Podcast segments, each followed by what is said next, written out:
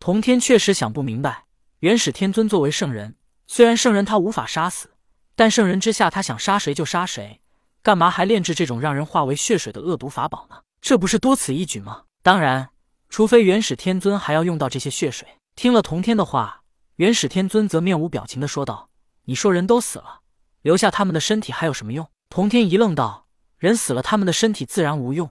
可听你的意思，你要他们的身体还是有用的。”元始天尊并未答话，而是在退后躲开诛仙剑之时，顺便用乾坤袋把玉匣的碎片以及玉匣内就要流淌出的血水一同收了进去。看到元始天尊在此时还不愿意放弃玉匣的碎片以及血水，童天更加的疑惑。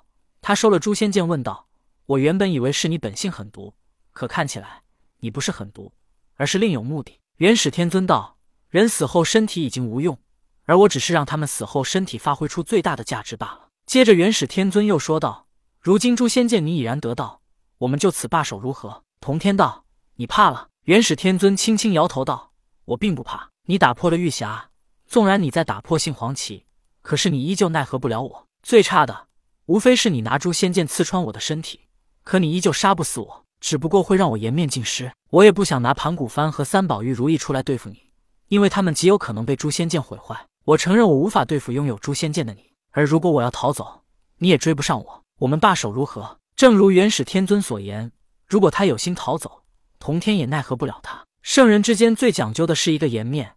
如今元始天尊主动说罢手，其实也算是变相的服软了。不过就如此的罢手，童天内心未免有些不甘。他想到元始天尊不肯放弃的破碎玉匣以及玉匣里的血水，他便说道：“只要你告诉我，你要玉匣里的血水有什么用，我们便罢手。”童天的一番话。元始天尊脸色不变，可是他心里却无法定神。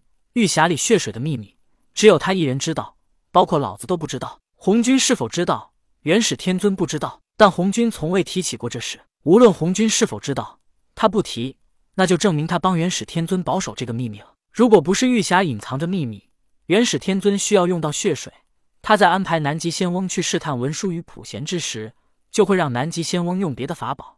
而不是专门让他用玉匣杀了他们，因为用玉匣杀了他们，会让他们身体化为血水。这些包含灵气法力的血水，是最好的滋养之物。元始天尊不知道童天的脑子是怎么抽了，居然要打探他法宝的秘密。别说他这法宝之中真隐藏着秘密，就算法宝中没有秘密，也不是随意能告诉旁人的。像是萧生的落宝金钱，曾经落了赵公明的定海珠。如果赵公明也去打探落宝金钱是如何落法宝的，那这以后还怎么落法宝？还有什么秘密可言？元始天尊玉匣之中的秘密，不仅仅是法宝本身的，还隐藏的有其他。这个秘密，元始天尊绝对不能暴露。所以，他哈哈一笑，道：“师弟，你礼貌吗？旁人法宝的秘密，怎能随意打探？”童天听后说道：“我不是你师弟，他是他，我是我。”元始天尊道：“好吧，道友，想必你对人参果有所耳闻吧？人参果树是因为蟠桃而来，可是人参果之所以成为人参果。”是吸收了猴子的精血，蟠桃发生变异，成为了人参果。顿了顿，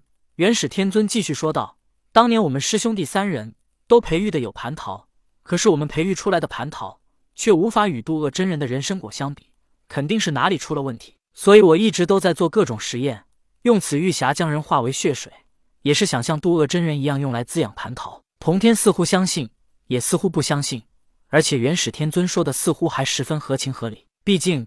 人的性命在神仙眼中皆是蝼蚁一般，而神仙的性命在作为圣人的元始天尊眼中也是如蝼蚁一般。元始天尊的理由看似合理，可是童天却不相信，而是继续问道：“渡恶真人只是最近一段时间才想到用猴子精血来滋润蟠桃树，可是你的玉匣迄今为止最起码已经有了一千五百年的历史，你说是像渡恶真人一样滋润蟠桃树，我可不怎么相信。”元始天尊道：“不，你错了。”我早有此想法，只不过没实施行动，想等血水积攒一些之后才开始。不过从渡恶真人来看，用血水来滋养蟠桃树还是有效果的。童天觉得元始天尊肯定没说真话，但他也不想纠结那么多。他也知道自己奈何不得元始天尊，便开口道：“元始天尊，我现在给你两个选择：一是我毁了你的玉虚宫，二是你给我刺上一剑。我倒真想看看圣人之躯能不能经受得住合而为一的诛仙剑。”听童天如此说，元始天尊心中怒火中烧，气得破口大骂。